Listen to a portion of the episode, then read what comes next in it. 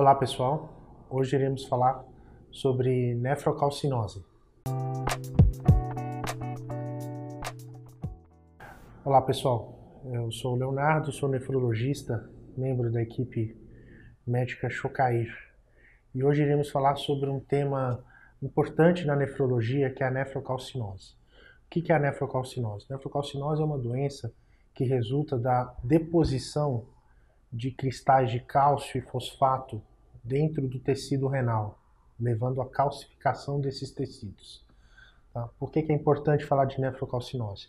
Porque essa calcificação ela pode ser detectada em exames de ultrassom e tomografias que são feitas rotineiramente pelas pessoas.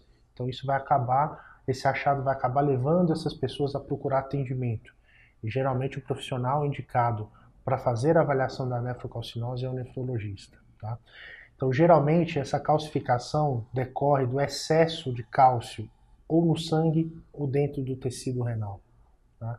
Então, muitas vezes a nefrocalcinose está associado à presença de cálculos renais. Tá?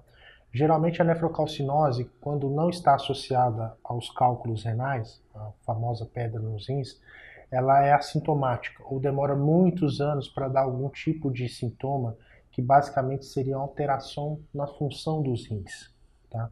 Então é importante, diante de um achado de um exame de imagem sugerindo nefrocalcinose, procurar um nefrologista para fazer exames laboratoriais para avaliar se já há acometimento das funções renais né, em decorrência da doença.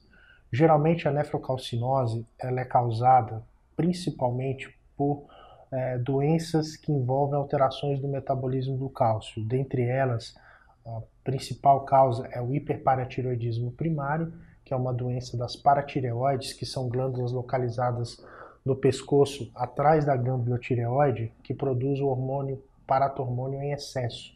Ele que vai promover o aumento do cálcio no sangue e, em consequência, maior deposição de cálcio no tecido renal.